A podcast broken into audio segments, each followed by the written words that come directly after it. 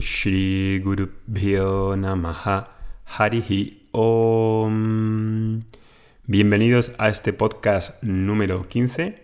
Estoy hablando sobre el tema de la búsqueda por el autoconocimiento. Hoy va a ser esta la última sesión de, esta, de este tema y eh, empezaremos con otros la próxima semana Estoy por comenzar por lo que he preguntado en las últimas eh, comentarios que he recibido de alumnos y demás. Puede que empiece un nuevo tema que va a ser las rutinas. Rutinas para establecer una vida de autoconocimiento, de fuerza interior, de equilibrio. Creo que es un tema que le interesa a mucha gente y que a mí también me gusta mucho, la verdad. Cómo podemos crear rutinas en el día a día para vivir una vida de fuerza interior. Esto yo creo que comenzará de aquí a una semana, una semana y media. Estamos acabando el curso de introducción gratuito que estamos haciendo. Hay mucha gente que está apuntado y hay mucha gente que está estudiando, que está recibiendo estos podcasts. Sabéis que los podcasts es una cosa aparte del curso de introducción. Nos han llegado algunas cuestiones de si enviábamos por aquí, por WhatsApp o por Messenger, los, las clases del curso de introducción, las meditaciones.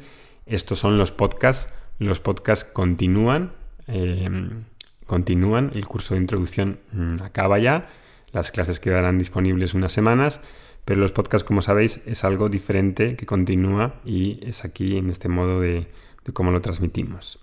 Entonces, para acabar hoy, estaba hablando de esta mm, trayectoria que he tenido hasta llegar aquí y eh, poder enseñar y compartir con vosotros estos conocimientos de la cultura védica y en ese último podcast hablaba de mi encuentro con Swami Dayananda, con la cultura del Vedanta y de Védica, y cómo había empezado, cómo había plantado las semillas, para darme cuenta de que realmente había un agujero gigantesco en las comunidades de yoga y en general en la espiritualidad oriental, porque lo que se estaba o lo que se está presentando es un conjunto de prácticas descentralizadas o desarticuladas de una visión común.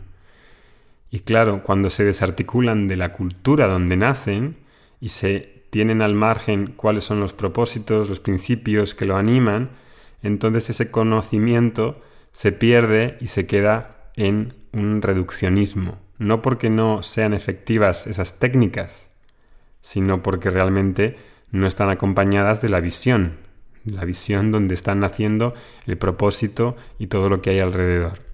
Entonces, cuando, cuando, claro, cuando solamente se practican técnicas aisladas y pierdes la visión del todo, pues entonces tienes una, una visión de técnicas, táctica. Una visión táctica, de técnica, no va a funcionar completamente. No que no tenga su beneficio, claro que lo tiene, pero las técnicas no pueden resolver el problema fundamental porque no son mágicas. Las técnicas no son mágicas, la meditación no es mágica, asana no es mágica, pranayama no es mágico. Si hay un problema fundamental que es la visión que tengo sobre mí mismo, si es un problema de visión, de la opinión que tengo de mí mismo, de cómo me veo, de las expectativas que tengo de los demás, de las expectativas que tengo del mundo para hacerme a mí feliz, realmente no hay ninguna técnica que vaya a resolver ese problema. Lo máximo que una técnica puede ofrecer es calmarte, relajarte, estar más eh, íntegro, más eh, armonizado, pero un problema de ignorancia, de algo que te ves erradamente a ti mismo, no lo va a solucionar porque no creemos en la magia como un pase de, como un pase de magia queremos una espiritualidad realista. Y hace falta ser muy sincero con esto, porque si no uno se compromete y se identifica emocionalmente con una técnica o con algún conjunto de prácticas de una escuela. Y realmente ese no es el compromiso que queremos. El compromiso que queremos es con la verdad. El compromiso que queremos es con, con nosotros mismos, no con una escuela, no con un rótulo, no con una etiqueta que me pongo y digo, soy practicante de fulanito y de menganito. No, eso no es lo que queremos. Queremos vivir una vida íntegra, una vida, ah, una vida de verdad, una vida en la que realmente lo que importa es eh, quedar libres con respecto a mí y con, respecto a los demás. Entonces es un problema estratégico, no táctico. Y cuando es un problema estratégico requiero conocimiento, requiero visión, requiero un conocimiento, un conocimiento totalizador. Y entonces en esos años de preparación, al mismo tiempo cambié la manera en la que yo enseñaba las clases de yoga, porque venía dando clases de Iyengar Yoga en ese momento. Había ya dejado de dar clases de Kundalini y me centré en dar clases de Iyengar. Y en la práctica de Iyengar he dado lo que a mí me han enseñado, no he añadido nunca nada nuevo a las clases. Sin embargo, sentía que en, mi escuela faltaba algo y eso que faltaba lo estaba ya asimilando y trayendo a mi vida con ese conocimiento y esa eh, visión que había obtenido a través de Swami Dayananda y sus discípulos. Entonces, claro, para mí era un conflicto, ¿no? Al principio, eh, seguir RQR con la práctica de Yoga Yengar, que tiene sus efectos eh, muy positivos en varios niveles, pero que sigue siendo eso, una técnica. Y claro, una técnica no te resuelve la vida. Una técnica no, no, puede, no puedes conectarlo con lo que está hablando las enseñanzas del yoga, que está hablando de que yoga es para moksha, por la libertad. No es solamente para que me deje de doler la espalda o esté energéticamente mejor o tenga un poco más de equilibrio en mi vida. Eso no es lo que está hablando los Yoga Sutras ni la Bhagavad Gita, en absoluto. Eso es un comienzo. Y no puede terminar ahí. Y no hace falta que practique 250 años para darme cuenta de eso. Puedo darme cuenta de eso desde el principio, si tengo un profesor que esté expuesto a esa enseñanza, a esa visión completa.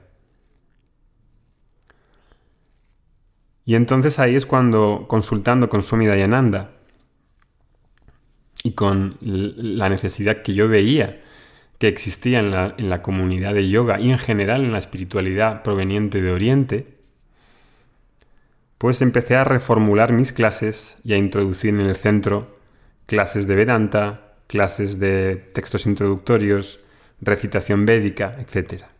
Y eso dio paso para que la gente que venía a las clases ahí en el centro físico en Madrid, en España, pues algunos eh, venían así como desde lejos y les pillaba, tenían que pasar por el tráfico una hora, y algunos me pidieron clases eh, online de lo que ya estaba haciendo en el centro.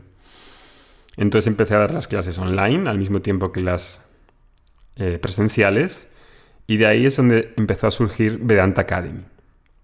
Y en estos últimos cinco años, pues he estado dedicado completamente a Vedanta Academy por la necesidad y por la compromiso mío con posibilitar el acceso a un conocimiento universal, totalizador, a un programa educativo integral, presencial y no presencial, para las personas, tanto para los practicantes de yoga como para los no practicantes de yoga, porque aquí nadie no todo el mundo entra por el yoga y no hay necesidad de entrar por el yoga. Para las personas que anhelan verdad, paz, seguridad, equilibrio, autoconocimiento, a través de una enseñanza tradicional, que no parte de, de lo que piense Oscar Montero, sino que es parte de una, de una cultura ancestral védica, de una tradición de enseñanza. No es una tradición mística, es una tradición de enseñanza donde hay un conocimiento a transmitir a ser revelado, hay una persona que quiere conocer, que, anhela ese conocimiento y tiene que ganar ese conocimiento. Y eso no es místico. Hay un método de comunicación, hay una forma de comunicación, hay una forma de manejar las palabras, de que te llegue a ti un conocimiento y tires las dudas, de que pueda establecer en mí una claridad. Eso no es místico, eso es un proceso comunicativo, de lenguaje, de entendimiento, no solamente informacional, sino es una educación que involucra una transformación personal, no es una teoría porque habla de ti. Habla de ti y tú no eres una teoría. Entonces, este propósito de Vedanta Academy pasa por ahí, por dar una enseñanza tradicional, auténtica, organizada, estructurada, sistemática, como es la cultura védica que yo he visto a través de Swami Dayananda, y que esa cultura antes estaba disponible solo para unos pocos, y en la India. Realmente de todos los viajes que he hecho a la India, del tiempo que he pasado en la India, no era nada, nada fácil encontrar a alguien tradicional dedicado exclusivamente a esto, como Swami Dayananda y sus discípulos, que fuera posible transmitir esta visión. Muy difícil, incluso en la India. Hay muy pocos sitios en realidad donde haya instituciones y personas disponibles para enseñar esta visión. Y esta visión no se enseña en un fin de semana. Esta visión no se enseña así tipo con una charla. Esto tarda en, pasarse porque implica un cambio sobre mí mismo a nivel de la preparación y algo a reconocer en mí mismo que es inmutable, que es eterno, que es ilimitado, infinito. Y eso obviamente no se hace en un curso de profesor, en un fin de semana o en un año. Lleva tiempo. Lleva tiempo. Y entonces el propósito de Vedanta Academy es la de pasar este conocimiento de una forma tradicional, de una forma bella, de una forma accesible para todos, con un método filosófico, viviendo una vida de valores, de dharma, de madurez, de libertad, de autoconocimiento para las personas que quieran estudiar y, por ende, para sus familias y para la sociedad. Y así mi propósito con Vedanta Academy siempre ha sido el de crear un lugar de referencia para el estudio y la transmisión de este conocimiento como a través de los cursos que tenemos. Hay cursos introductorios, hay cursos de, cursos de profundización de la Bhagavad Gita, de textos eh, introductorios, de las Upanishads, que tienen un programa y una gradación progresivo. Al mismo tiempo tenemos clases con otros profesores de recitación védica, de nutrición ayurvédica, de nutrición ayurveda, de yogasana, de astrología, de sánscrito, de arte védico. A través de esas actividades que tenemos y con las que estamos completamente comprometidos, es como pretendemos crear un lugar de referencia en el mundo hispano para que las personas que quieran esta visión puedan acceder a él. Con este mm, audio terminamos este ciclo. Os veo en la siguiente podcast.